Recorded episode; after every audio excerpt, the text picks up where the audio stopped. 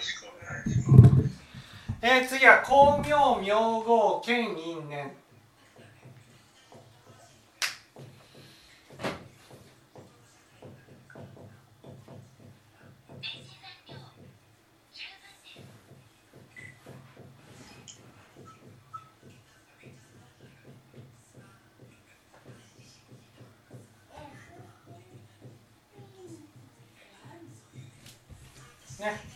えーこれはどういうことかというと光明と明号がね因縁なんだ。ね因縁なんだ。光明と明号が因縁なんだ。因縁って何か。ね。因縁っていうのはいわゆる方法とか手段とか原因とかこういうことです。ね。じゃあ何の因縁なのかというとね。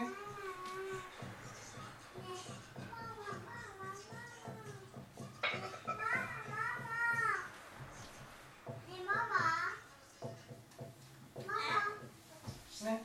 江戸から江戸から浄土に出るための因縁っていうことです。ね、江戸から浄土。江戸と浄土って何が違うと思います？江戸と浄土。江戸と浄土。江戸と浄土って何が根本的に違う？やっぱ煩悩でうん。エドとジョー。ドミさん。エドとジョードは何が違う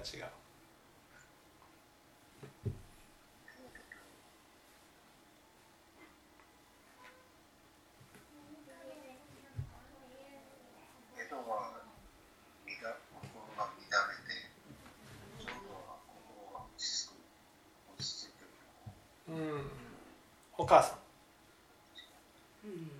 江戸と浄土は何が根本的に違うか。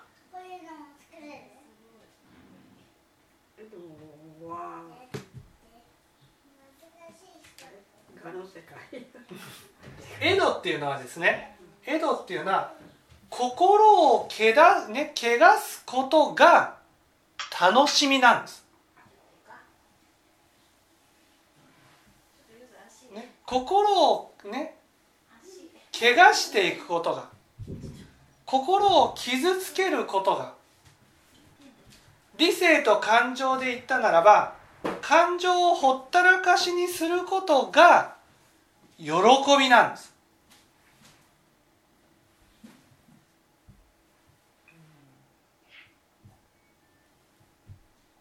江戸って。ね例えば欲に没頭する。ね、欲に没頭すると何が一番問題かって言ったら感情がほったらかしにされるんです、ね、その感情がほったらかしにされてされても欲を満たすことができるんです。欲を満たすためなら感情をほったらかしにしてもへっちゃらだっていうのが江戸なんです。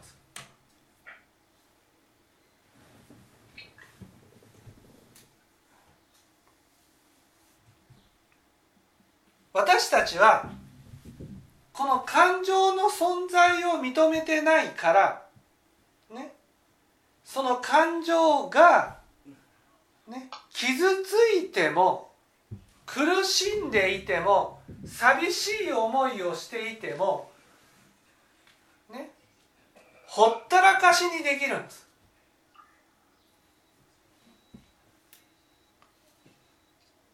そうやってほったらかしにしていても「が」で感情を見ないようにしていたらねへっちゃらなんです。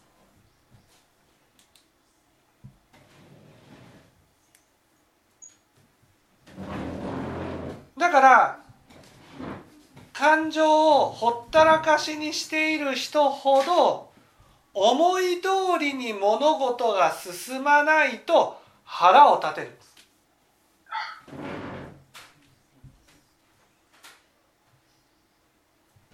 なぜ腹が立つか腹が立つのは感情が傷ついてるからなんです。ね、思い通りにならない相手が悪いんじゃない。私の感情をき、ね、私の感情が傷ついて傷ついて傷つきまくってるからなんです。だから仏教を聞く前はね仏教を聞く前は感情を傷つけることがへっちゃらでできてたんです。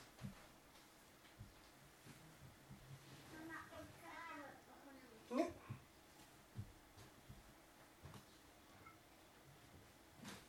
それが仏教を聞くっていうことは巧妙に照らされるっていうことなんです。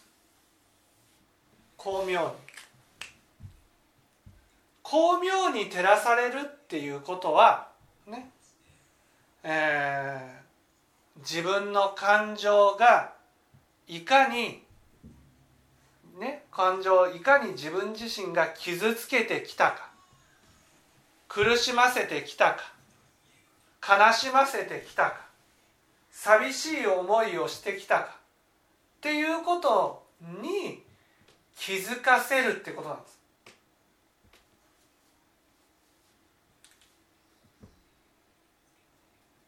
これが巧妙の働きなんです、ね、だから巧妙巧妙を浴びないと仏教を聴聞しないと自分の感情が傷ついていることさえも気づかなくなる。ね、よくね仏教を聞きたくない聞きたくない聞きたくないとかねなんで仏教を聞くかわからないっていう人がいる。ね、それは何で？って言ったらそれは感情が見えるのが嫌なんです。ね、感情が見えるのが嫌なんです。感情が見えるとね自分の感情が傷ついていることが分かるんですだから汚れっていうのはこれは傷ついてるってことなんです、ね、傷ついている。でも自分の感情のために動いてあげるっていうことができない。だって傷ついているっていうことが分かると自分を責めちゃう。自分って悪い人間だな。自分ってダメだな。自分って良くないな、ね、こんな悪いことをしちゃってあんな悪いことをしちゃってこんなに自分にをほったらかしにして人にも人もほったらかしにして人を傷つけて自分って嫌だな。ってなっちゃうんです。でもそういう自分をが見える。そういう自分が見えるっていうことはそれはねやっぱり自分の直さなければならないところを教えてもらってるっていうことでは大事なことなんです。ね、聴聞しないと仏教を聞かないとこうね巧妙に照らされることがない巧妙に照らされなければね一番傷ついている自分に目が向かないんです自分が傷ついていても気づかない。いや自分が傷つくことがねへっちゃらにできてしまう。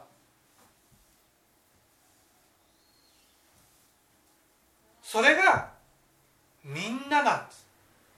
なぜかみんな江戸にいるから。ね。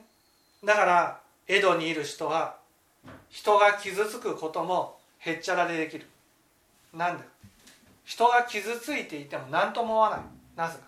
自分が傷ついていても何とも思わないか。ら、ね、自分を傷つけることがもう何とも思わずにできてしまうのがエロなんです。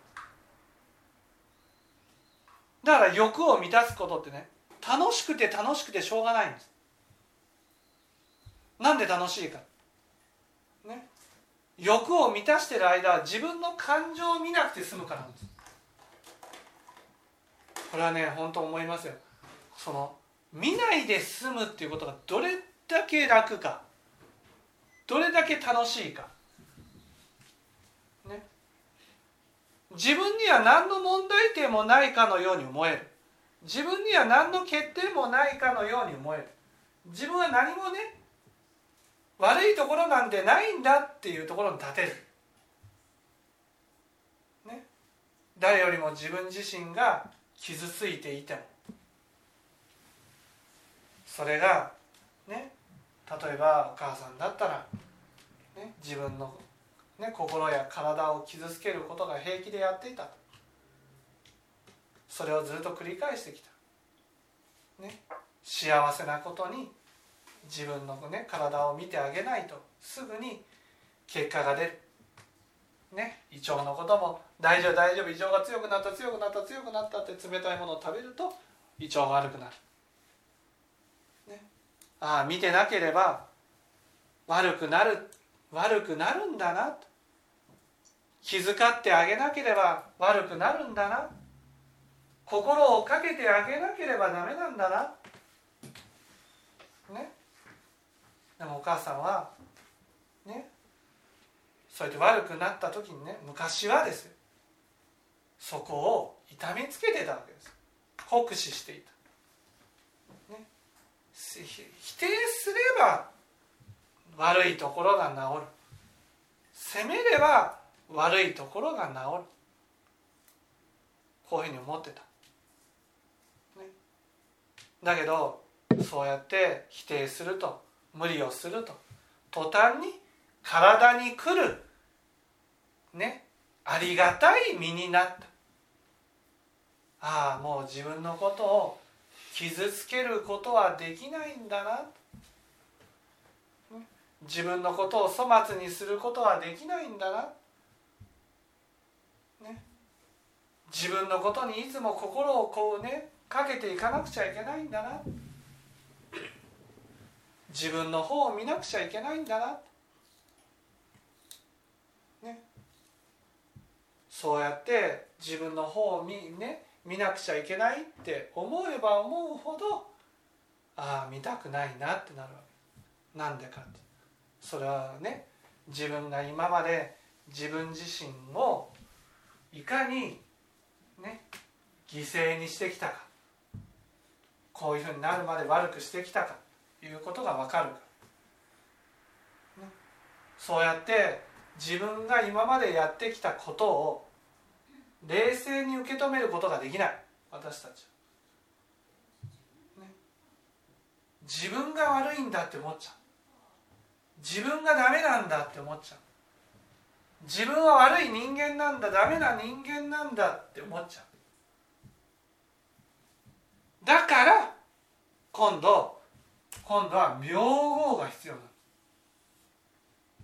名号とは何か？念仏です。念仏っていうのは仏様のことを念ずるってことなんです。何のために？何のためにってね。私たちはできない自分が見えた時にね。ね。自分のダメなことを見ちゃうんです。ダメな自分を念じちゃうんです。そうじゃない。そういう時ほど素晴らしい人格を持たれた仏様のことを念じなくちゃいけないんです。私たちはねいつもね目にダメな人ばかり悪い人のことばかり考えてるんです。そうじゃない、ね、なんで悪い人のことを考えるか。悪い人のことを考えると相対的に自分が良くなるか。だけどね自分が巧妙に、ね、巧妙を受けた時にねできない自分が見えた時にね自分のことをダメだって思わないためには、ね、仏様のことを念じなくちゃいけないんです。仏様だったらどうしたんだろうって思うのはね仏様のことを念ずるからなんです。ああこういう時に温かく接することができる存在は仏様なんだ。自分ができてない時に自分の、間違ったところや悪いところが見た時にでもねそうやってね体のことを大事に生きていけるいける人は仏様なんだって思うんです。きっと仏様ならこうやってねこんな風にならずに生きてきたんだろうな。あやっぱり仏様は尊いな。そうやって仏様のことを心がけて念ずるできない自分ダメな自分じゃなくて。自分のできないところが見えれば見えるほど。悪いところが見えれば見えるほど。心がけて素晴らしい人を思い浮かべるんです。きっと仏様だったらこういう時に温かい言葉をかけれただろうな。自分に対して温かく接しただろうな。温かい気持ちでいつも生きていただろうな。それはできてない。自分はダメなんじゃなくて凡夫なんです。私は凡夫だな。凡夫だなってことは普通の人間だってことなんです。仏様から見たならねどんなに人格者もどんなに悪人もただの人です。ただの人。そうやってああ私の悪を否定するんじゃなくて私の悪をねえー、責めるんじゃなくてダメだと思うんじゃなくて、ね、自分は自分の悪が見えたら悪が見えたんだと、ね、受け止める。受け入れる。そのためには仏様のことを念じなくちゃいけない。ね、だから阿弥陀仏の光明に照らされて自分の悪が見えれば見えるほど今度名号名号っていうのは仏様のことを念ずるご縁にしなくちゃいけないってことなんです。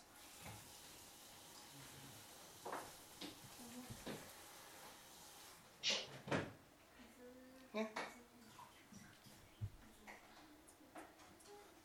そうしないとね自分のことをダメだと思っちゃうんです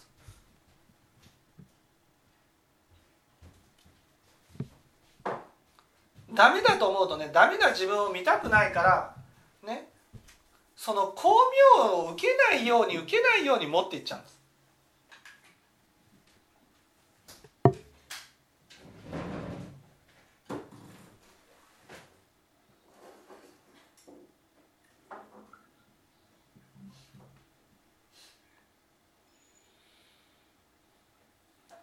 ねこれは巧妙を受けて自分の悪が知らされてそしてその悪を受け入れる。また巧妙に照らされて自分の悪が見えてその悪を否定せずに受け入れる。それを繰り返していってねああ今まで私は自分の感情を傷つけることばかりで生きてきたけどこれからはこの感情を大事に大事にいたわっていけるようになりたい。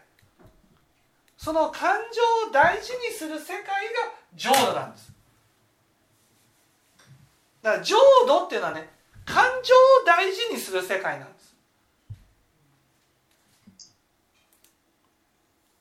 だから自分の言動で相手の感情が傷ついたならばねああ傷つけちゃったんだなっていうことで自分の感情も傷つくんです。自分の感情を傷つけたくないから相手の感情も大事にしていけるようになるんです。でもエドはねエドは相手が傷相手が悪人ならね傷つけてもへっちゃらなんです。悪人だから傷ついてもいいんだ。それは悪人だから傷ついてもいいんだっていうのはね自分の感情も傷ついてるんです同時に。傷つけていいってことはね自分自身の感情も傷つくんです。でもエドは感情自分の感情を傷つくことがへっちゃらというかそれがむしろ喜びになってるんです。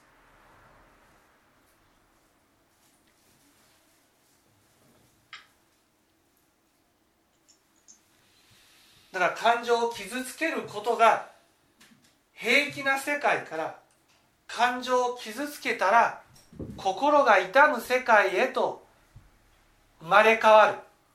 それが江戸から浄土に移るってことなんですその因縁にあたるものが光明と明号なんだっていうことなんです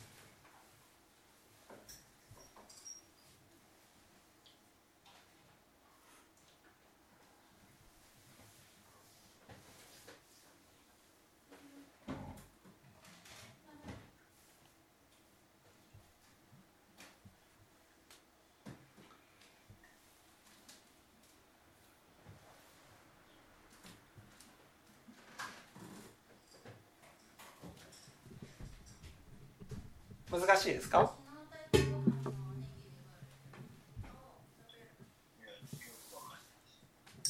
いかさんはどうですか？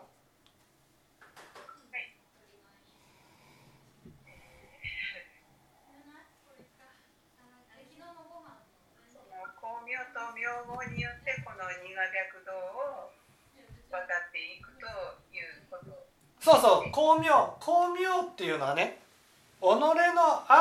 見せるものなんです。ね、その悪っていうのは何かって言ったら悪いことをしたってことじゃなくてねこの感情私の感情に対してね傷つけるようなことをしてきた自分っていうことなんです。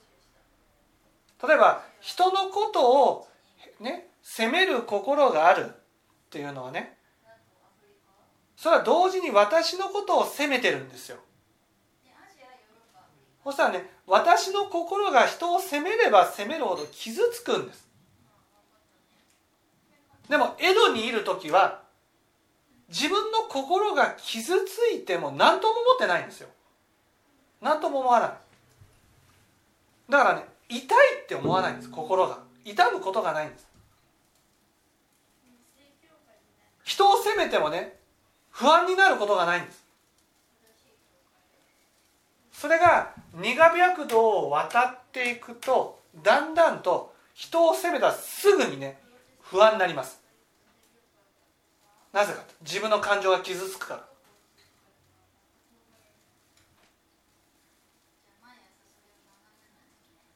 自分の感情が傷ついた時にああ傷ついた苦しいなって感じられるのは、ね、感じられるのは感情の方に目を向けてる人だけなんです。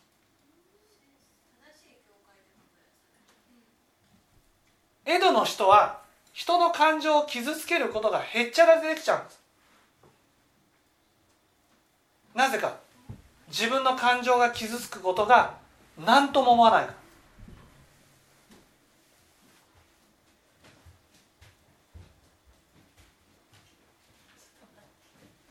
だから本当は欲に流れると心が不安になるのに不安になると余計欲に流れちゃうんです。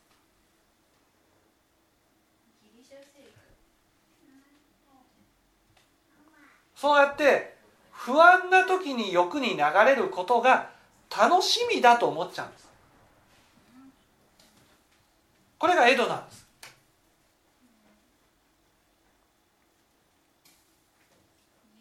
それが巧妙に照らされるとあ私が傷つけてきたんだなっていうことが分かるんです。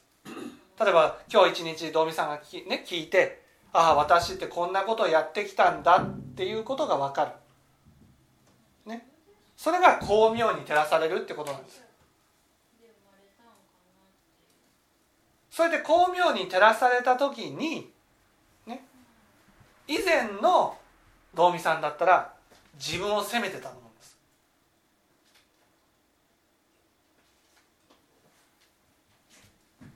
だから顔がというね。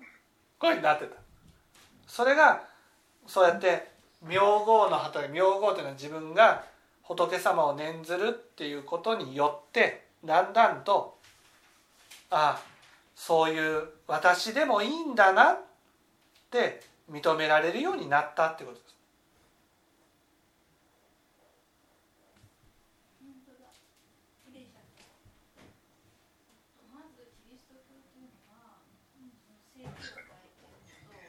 マイカっていう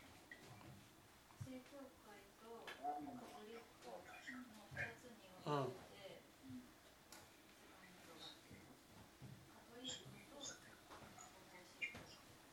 そう自分を許せるようになったんです。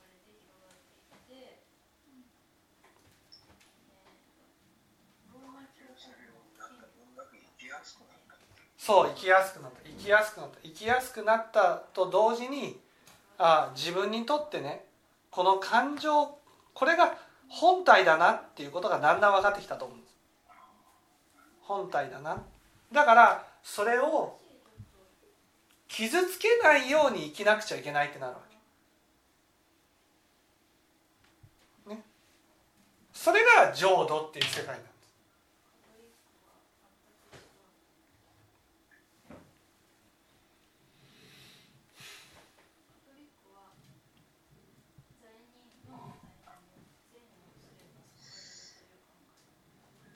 でもこうやって聴聞するといやまだまだ平気で傷つけてるなっていうことが分かる。そこをまた反省して、ね、自分の感情を傷つけないように傷つけないようにしていこうと。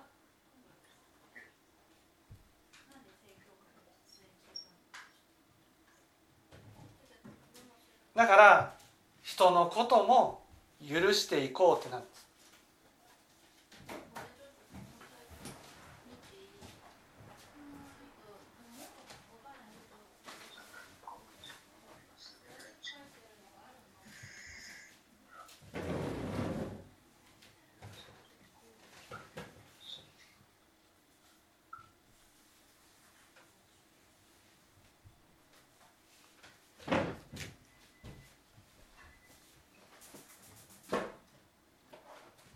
そうやって、ね、感情を傷つけることが、ね、楽しみだった。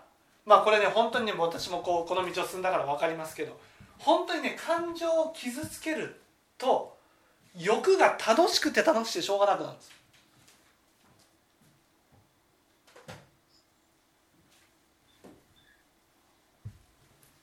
欲が。楽しくて楽しくて。それが仏教を聞いていくと欲を満たすことが大して楽しくなくなるんです。なんでって言ったら感情があまり傷ついてないからです。感情が傷つくから欲が楽しいんですよ。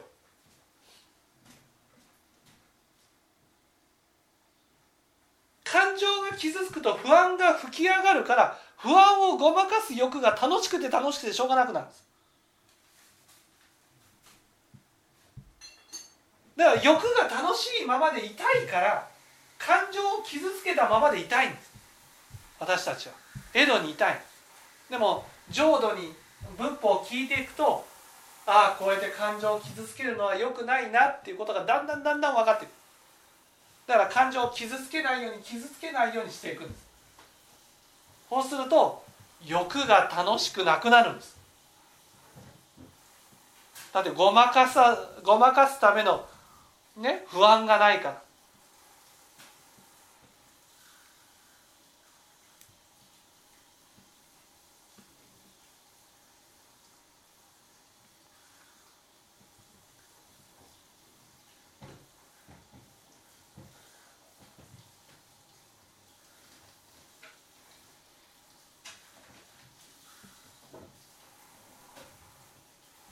例えば道美さんだったらもう農家に邁進するっていう欲に頑張ってた。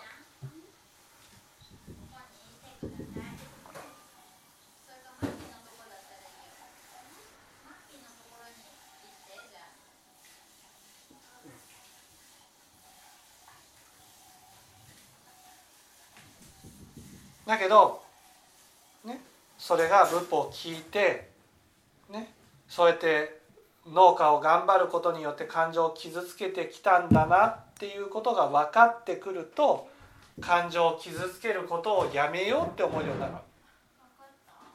だからこうしなければならないっていう思いが減るわけです。なぜかってこうしなければならないと思うことによって感情を傷つけてきた。自分にとってね農家よりも感情の方が大事だって思えるようになったってことなんです。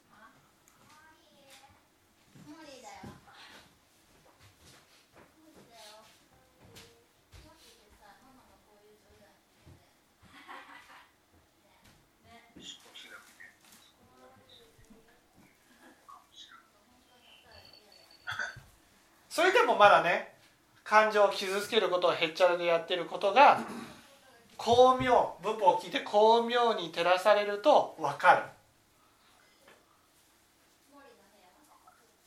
分かった自分をね分かったからこそね仏様を名をね念ずるご縁にするわけ。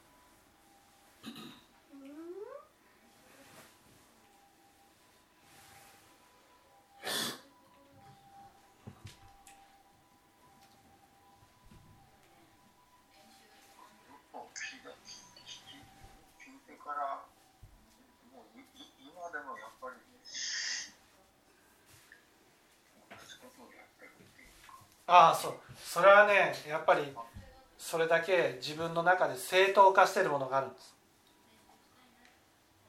それは自分の感情を傷つけてもいいんだぐらいに思ってるんです。はい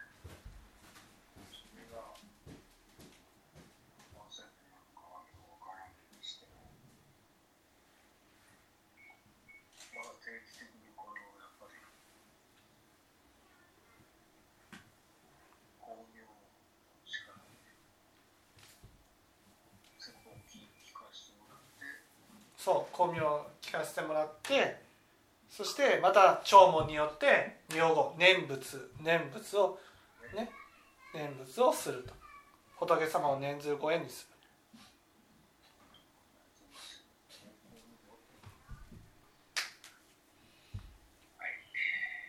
分かっていただけたでしょうか？はい。じゃあ今日は以上です。はい。ありがとうございました。